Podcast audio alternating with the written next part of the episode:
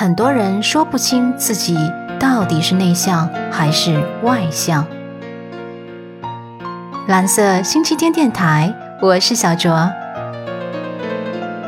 新的一天又开始了，要元气满满哦。今天呢，我们就聊一聊不能够被纯定义的内向与外向这两个其实会有很多交集的概念。谁也不能说自己是纯外向或纯内向，因为也许有时候内向，有时候外向。我认为这取决于你在不同时期的认知和周边环境的影响，没有一成不变的事物。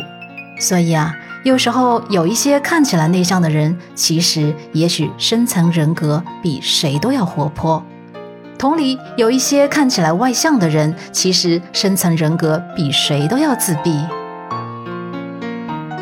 很多心理医生之所以成为医生，是因为他们自己曾经有过某一种或某一方面切身的体会和经历。前一段时间啊，我就认识了一位这样的心理医生。他说他自己在很小的时候是个性格奔放的姑娘，但突然有一天觉得自己应该文静一点，于是呢，就逐渐变成了班上最安静的妹妹。但是。在上大学之后呢，却慢慢意识到性格外向的好处，才逐渐打开自己。但在他人眼中仍不算活泼。再回想那段安静自闭的时光，当时的他不知为何开始了社交的焦虑。他会仅仅因为要被陌生人搭话问路而心跳加速、手脚冰凉；会在大众面前发言的时候紧张的发颤。也会尽可能的拒绝一切需要社交的场合，但当时啊，他的内心其实是渴望与他人的连结与沟通，渴望被朋友们环绕的。那么，今天我就想和您探讨一下，究竟是什么原因造成了这种假性内向的性格？如果你或者你身边的朋友被这种性格所困扰，又该如何正确看待呢？本质上来说，假性内向是指那些本身人格气质是外向的。这里的外向是指心理能量指向外部，更倾向于从社交活动中获取能量。但是呢，在一些因素的影响下，表现为内向，安静寡言，不主动与人社交，并且产生了内向自我认知。而内心深处仍然隐藏着那个外向人格，渴望与人连结，随时被等待激活的孩子。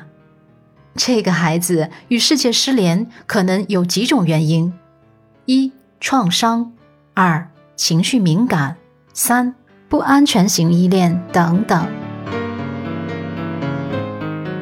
试想一下。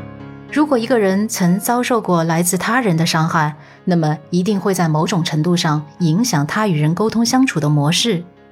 如果这种伤害发生在儿时，那么影响则会更加深远。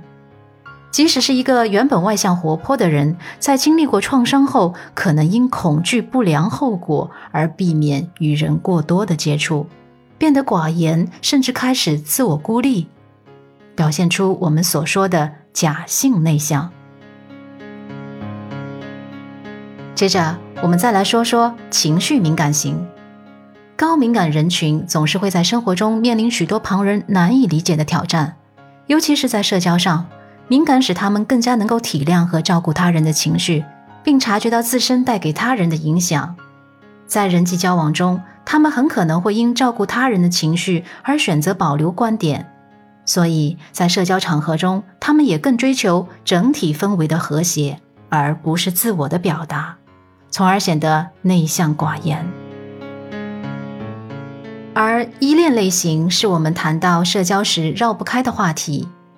也就是说，如果一个人小时候形成了焦虑矛盾型依恋，那么他就更有可能刻意的避开自己原本喜欢的人和事，将自己孤立起来。而这种影响也很容易被顺利的带入成年期。以上这些因素都有可能导致人们在内心极度渴望与他人社交的同时，刻意保持一定的距离，以保证不轻易伤害到他人或被他人伤害，从而成为了看上去内向实则外向的假性内向者。说到这儿呢，咱们基本上已经粗浅的分析完了是哪些因素让你与这个世界失联。那么，我想说，只有了解了你自己，才知道自己的别扭或不舒服来自何处。当你明白了根源问题，一切都将迎刃而解，你便会从阴霾中走出来，到自己欢乐内心营造的外在世界。